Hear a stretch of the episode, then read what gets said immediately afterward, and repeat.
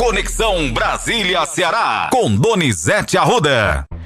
Hoje a gente já começa a Conexão Brasília-Ceará correndo, Donizete, porque tem muita informação e de primeira pauta nós vamos do anúncio do PL de ontem, através do seu presidente nacional, Valdemar Costa Neto, que diz que o partido fará oposição ao governo Lula. É isso mesmo? Vamos comentar esse assunto, Donizete. Presidente nacional do PL, Valdemar Costa Neto, é, disse que não reconhecia a vitória de Lula só depois do relatório do divulgado pelo Ministério da Defesa, e que, engraçado aqui nisso, ele não reconhece a vitória de Lula e reconhece a vitória dos 99 deputados federais e dos 14 senadores. Dois pesos, duas medidas. Ele diz que o partido vai para a oposição, mas reconhece que dos 99 deputados federais, pelo menos 40, 40 vão apoiar o Lula no Congresso Nacional, na Câmara dos Deputados, e pelo menos cinco senadores dos 14 vão apoiar o Lula no Senado. Da bancada cearense, dos cinco deputados, André, Júnior Mano, Matheus Noronha,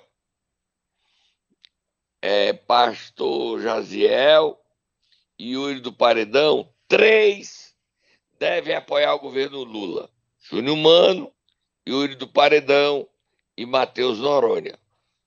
Com certeza oposição André e ali, bicando do lado e do outro, Jaziel. Mas o Lula está em Brasília e está construindo a base dele. Vamos ouvir o que falou Valdemar Costa Neto ontem em entrevista coletiva. Portanto, PL não renunciará às suas bandeiras de ideais, será oposição aos valores comunistas e socialistas, será oposição ao futuro presidente. O Partido Liberal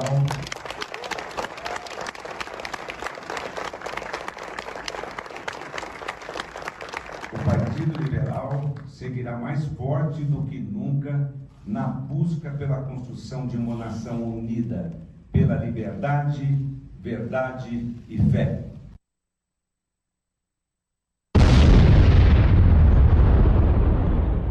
Ele falou mais, né, Matheus? Ele falou mais. Exatamente, falou inclusive sobre esse resultado da, do relatório que as Forças Armadas farão. Vamos ouvir. For, ele só vai questionar o resultado se tiver algo real na mão. Se não tiver, ele não vai fazer isso. Ele já deixou claro isso aí. Então, nós estamos esperando agora o relatório do, do Exército amanhã para ver se tem alguma coisa consistente para que ele possa questionar o TSE.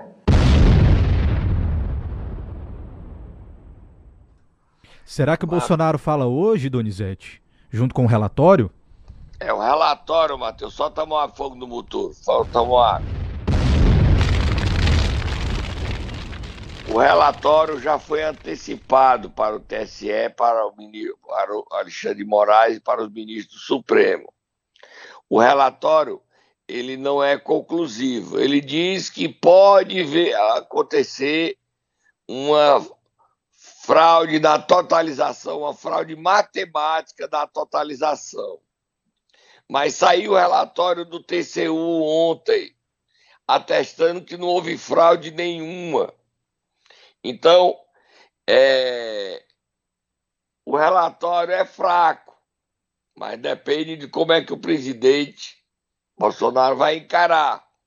Ele não aponta fraude nenhuma, até porque como é que a fraude para disputa presidencial e a questão dos deputados federais eleitos e os estaduais, os senadores e os governadores o presidente Jair Bolsonaro vai ter só o seguinte: pode ter fraude, pode ter um erro matemático em um dos computadores que fazem a totalização. É muito grave isso, né? A dizer que pode ter fraude, pode morrer gente, pode ganhar na Mega Sena, tudo pode. eu posso viajar para Marte, tudo pode. Agora, de concreto mesmo, não tem fraude nenhuma. Apenas isso serve para dividir mais o país. Ontem, procuradores de São Paulo, Santa Catarina, estiveram com o presidente do TSE, Alexandre Moraes, e disseram que quem está financiando esses protestos são empresários para dividir o país e manter o país nesse clima de tensão. Vamos ouvir o procurador, Matheus. Procurador-Geral de São Paulo, Mário Sarrubo. Vamos ouvir. Nós viemos ao Tribunal Superior Eleitoral é, para cruzarmos basicamente informações. Nós temos informações dos nossos estados, mas fundamenta, fundamentalmente é a respeito da organização dos movimentos. A nossa preocupação maior agora é o fluxo financeiro que está ah, proporcionando bloqueios e proporcionou bloqueios de estradas, avenidas e agora ah, faz com que pessoas possam permanecer em, em, determinados locais das nossas cidades, do estado de São Paulo, Santa Catarina, eh, Espírito Santo e outros estados do Brasil. Nós estamos preocupados com isso. A ideia é que a gente possa colher informações aqui do Tribunal Superior Eleitoral. A ideia é que nós também possamos cruzar essas informações e identificarmos, continuarmos o trabalho de identificação é, desses financiadores. São empresários que são financiadores. Nós já temos alguns nomes que ainda não podemos revelar porque estão sendo investigados, mas a ideia é que esse cruzamento possa permitir a identificação de empresários que estão, na verdade, patrocinando é, go movimentos golpistas. É, esses empresários vão ser denunciados e podem ser presos. Tá, Matheus? Vira a página aí que tem mais informações sobre o momento do Brasil. Vira a página. Vamos então virar a página, Donizete, porque já está formada né, a equipe que fará parte então da transição do governo Lula. Tá sim, o, o coordenador geral da transição, vice-presidente eleito Geraldo Alckmin, anunciou ontem os nomes. Vamos ouvir? Ouvir Geraldo Alckmin então portaria tem um conselho político que ele é composto pelo Antônio Brito, representando o PSD de dado, uh, Carlos Siqueira, representando o PSB, B de bola, Daniel Tourinho, representando o Agir, Felipe Espírito Santo, representando o PROS, Gleise Hoffmann, representando o PT, Guilherme Ítalo, representando o Avante, Jefferson Coriteac, representando Solidariedade, José Luiz Pena, representando o PV, uh, eh, Juliano Medeiros, representando o PSOL, Luciana Santos, que está aqui conosco, vice-governadora, representando o PCdoB, Wesley Diógenes, representando a Rede, e Volney Queiroz representando o PDT. Então, até agora, 12 compõem o Conselho Político. Lembrando mais que esse é o tarde, conselho. É o cons... mais um, né, Matheus? Isso, e lembrando que esse é o conselho político, né, Donizete? Tem mais gente que da área técnica que também está entrando nessa fase de transição agora para a equipe do presidente Lula. É, o presidente eleito Lula indicou dois pais do Plano Real é o Pércio Arida e o André Lara Rezende. E o MDB também faz parte do Conselho Político e da Transição. Simone Tebet, que foi para a área social e ela é cotada para ser ministra da Cidadania. Ela saiu da linha de educação e foi para a cidadania. O caminho continua aberto para Isolda Sela. Já já a gente fala mais de Isolda. Agora, Matheus, a gente vai dar uma paradinha e na volta a gente fala sobre operação policial em município cearense apurando corrupção. Tá virando moda, a Procap trabalhando pesado, Matheus. Já a gente volta. Momento Nero. Hoje nós iremos acordar Quem, Donizete Arruda? O prefeito Santa Quitéria, Braguinha, que ontem saiu bloqueando todo mundo do município das suas redes sociais. Bloqueia, bloque, tá bloque, tá bloque, tá bloque, tá bloque. Vai, Matheus, acorda o Braguinha, vai, Tata, acorda o Braguinha.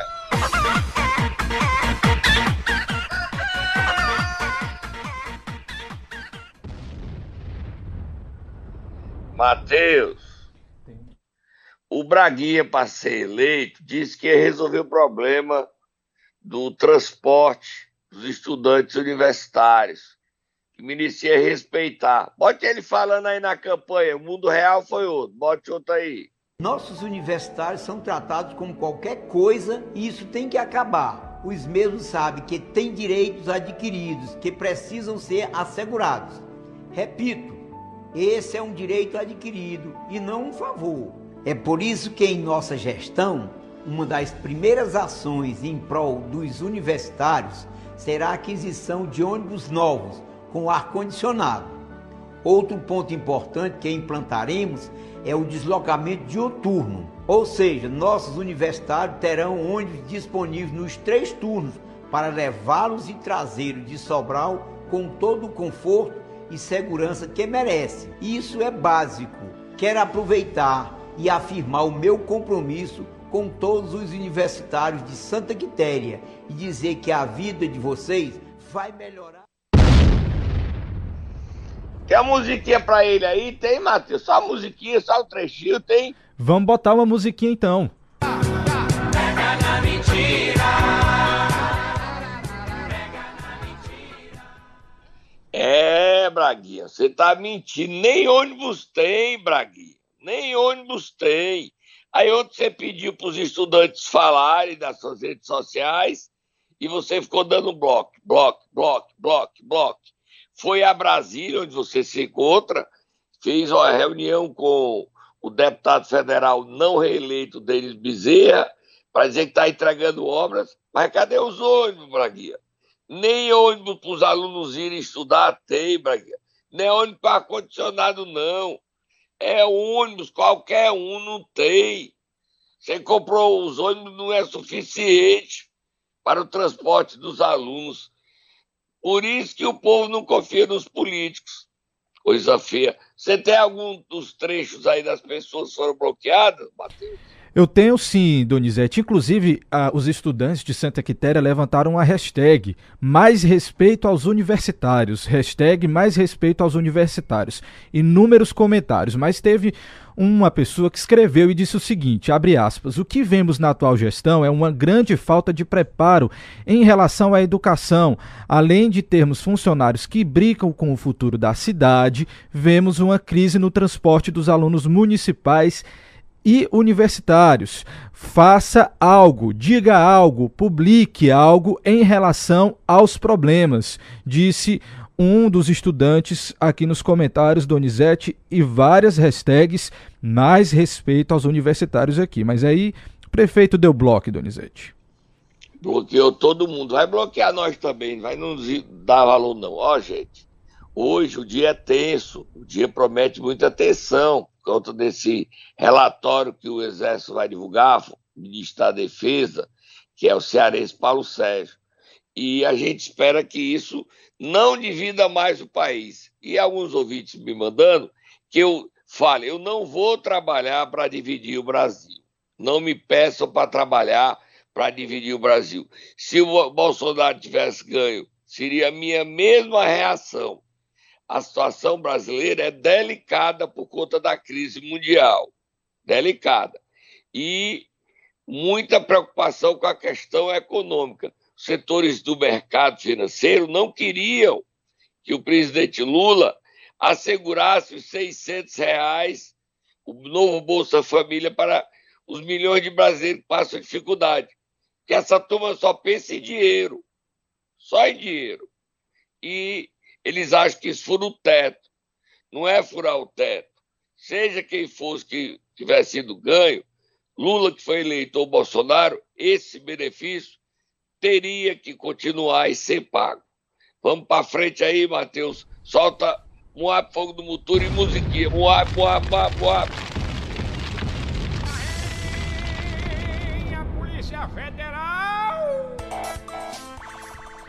Já tem operação, Donizete, hora dessa da Não manhã. é Polícia Federal, não, Matheus. É Polícia Civil, mas a musiquinha chama. Sabe onde é que a Procap está hoje? Conta pra gente. Ela está em Umirim. Umirim. Operação da Polícia Civil, do Ministério Público do Ceará, através da Procap, apurando fraudes na administração do prefeito Felipe.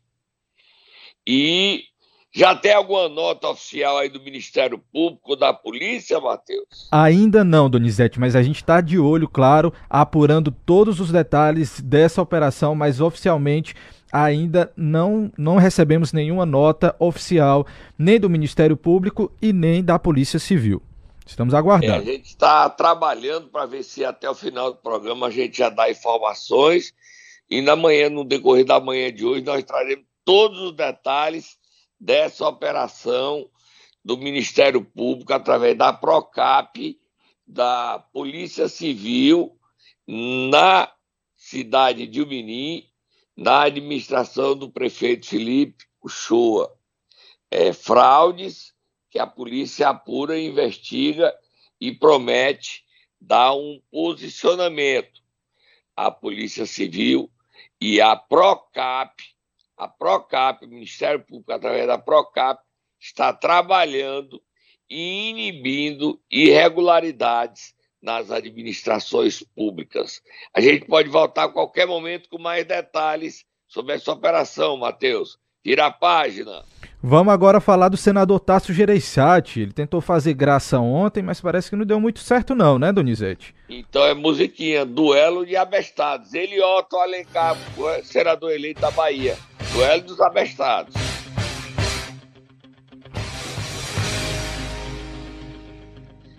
O Tasso demonstrou toda a inveja dele com a reeleição de Otto Alencar. E o Tasso nem candidato foi.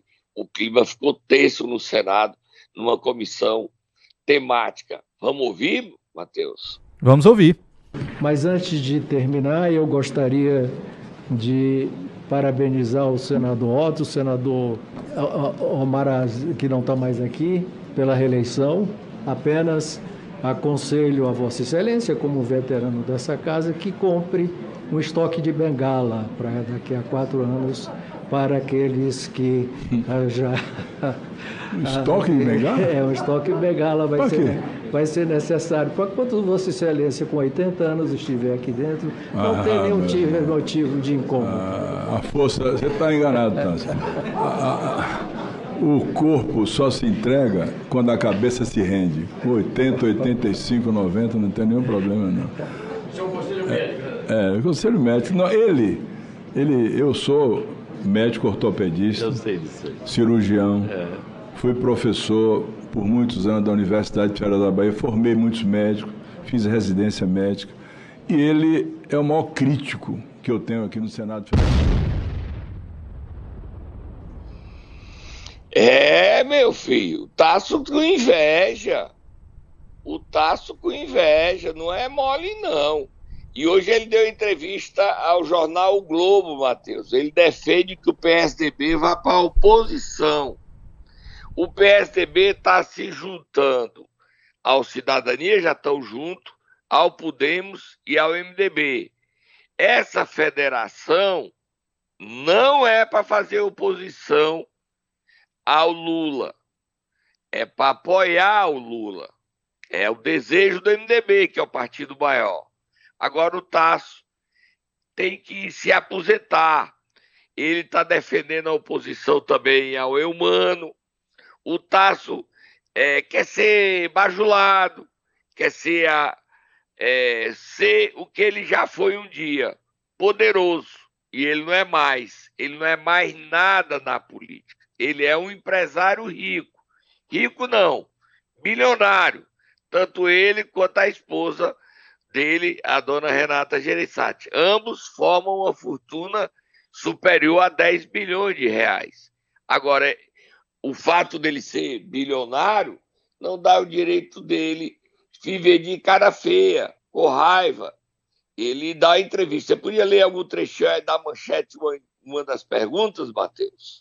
Vamos lá então, deixa eu começar com uma pergunta que o Globo fez ao senador Tasso, perguntando o seguinte, Donizete. Mas dê a manchete primeiro, por favor. Certo, vamos lá. Diz assim a manchete: Senador de oposição nos dois mandatos anteriores do petista, Tasso Gereissati defende antagonismo não sistemático ao novo governo e aposta em renovação tucana com governadores eleitos.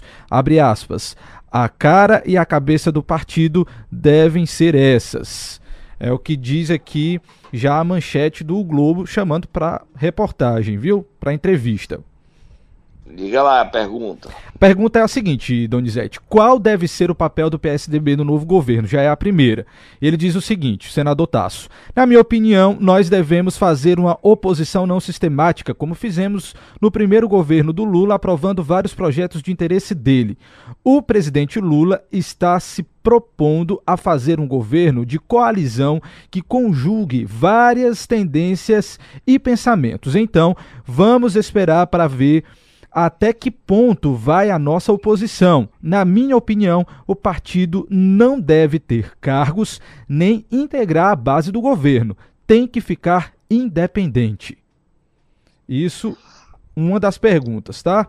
A gente tem tá mais certo. aqui, se você quiser que leia. Leu tá aí, Matheus. Outra. Por muitos anos, o PSDB foi o principal partido de oposição ao PT. Como vê essa mudança de postura neste momento? Aí ele responde: nem sempre foi assim. Durante o impeachment do presidente Fernando Collor, por exemplo, nós sentávamos quase toda semana juntos. Eu como presidente do PSDB e o Lula como presidente do PT e trabalhamos juntos e até se chegou a estudar a possibilidade de uma chapa conjunta, que não foi adiante. Acontece que quando Fernando Henrique assumiu, o PT mais radical veio à tona e cometeu o grande erro, ao meu ver, que gerou o Bolsonaro que, gerou o Bolsonaro, nos transformar em inimigo número um e até nos demonizar. E aí dividiu o país quando o PT fez o nós contra eles. E aí ele continua também dando várias declarações, senador Tasso Gereissati. É os momentos finais do Tasso, Matheus. Ele já não tem mais protagonismo, não tem relevância. O PSDB se acabou. O PSDB não tem nem 20 deputados federais. Então o PSDB não tem mais nada releva, pode ser que ressuscite. Na política ninguém morre para sempre. Mas o Tasso Gereissati, aos 73 anos que ele faz em dezembro, ele não tem mais muita chance. Ele morreu junto com o Ciro.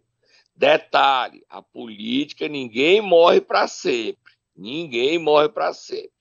Eles podem querer ressuscitar daqui a quatro anos. Por enquanto, a realidade é essa: Tasso, sem nenhum protagonismo, com muita raiva, foi visível aí a raiva dele contra o senador baiano Otto Alencar, que deu na, na, na, na treta na mesma moeda, né? O Tasso solta piada sem graça da bengala e o Otto diz: ele é o meu maior crítico, é o meu maior inimigo aqui dentro.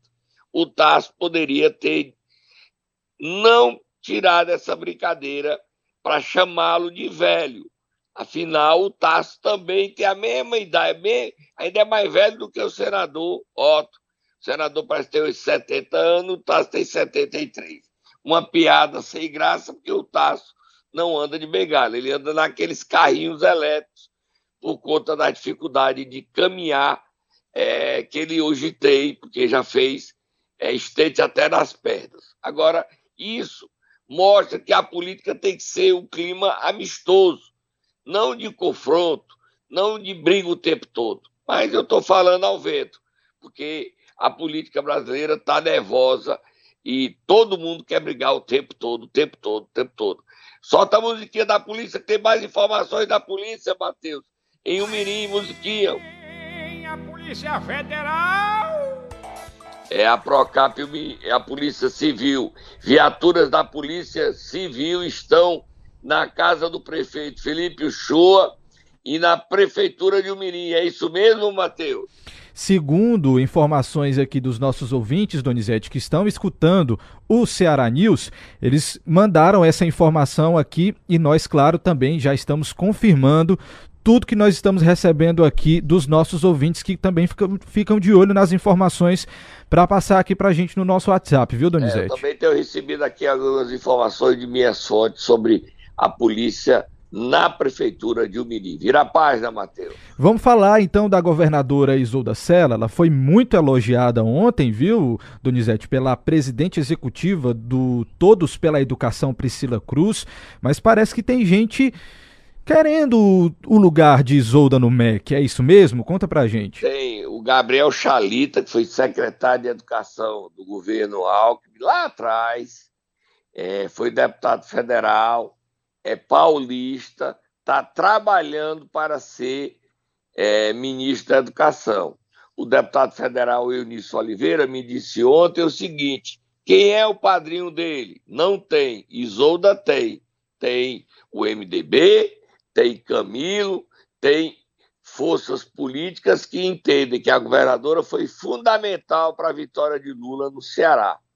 Então, o Chalita está querendo a vaga da Isolda na educação. Não está definido. O Lula está sofrendo pressão do lado para o outro, mas a presidente aí da Educação para Todos, a educadora Priscila Cruz, defendeu o nome da Isolda, que está no Egito. Vamos ouvi-la? seria um nome excelente. A, a, a, Isolda, ela cumpre uma série de requisitos é, que são muito importantes para a gestão federal da educação. Primeiro que ela tem, é, ela tem experiência na gestão municipal, ela vem de Sobral, é, ela é uma das grandes arquitetas e responsáveis pelo, pelo sucesso de Sobral, né, que todo mundo conhece, Sobral que é essa cidade que é referência na educação brasileira. Depois ela foi para o Estado, e, e aí também começou uma revolução no Estado do Ceará, o Ceará, de novo, é a grande referência entre os estados eh, de educação, ao lado de, de Pernambuco.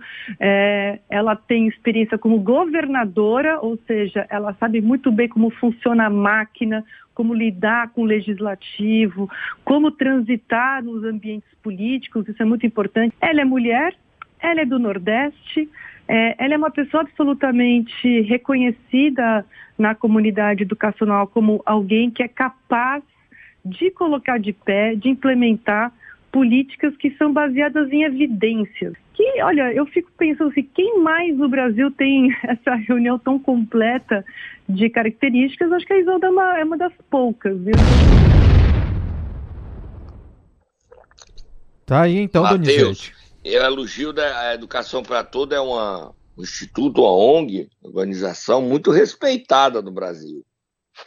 E é muito importante, ela participa do governo de transição foi indicada para as comissões temáticas Priscila Cruz. E esse apoio dela ao nome de Isolda favorece a indicação de Isolda para o Ministério da Educação. Só que não está nada decidido que Isolda será a ministra da Educação. Há uma torcida nossa para o Ceará ter um espaço no novo governo. Mas o cenário é de indefinição ainda, tá bom? Tô indo embora, amanhã a gente volta com mais informações. Você fica ligado no, CN, no cn7.com.br que nós teremos informações, como também no meu Instagram, Donizete Arruda 7, Twitter, Donizete Arruda 7, que no decorrer do dia traremos informações sobre a operação em Umirim, Matheus. Obrigado, Donizete. Até amanhã você volta com mais informações.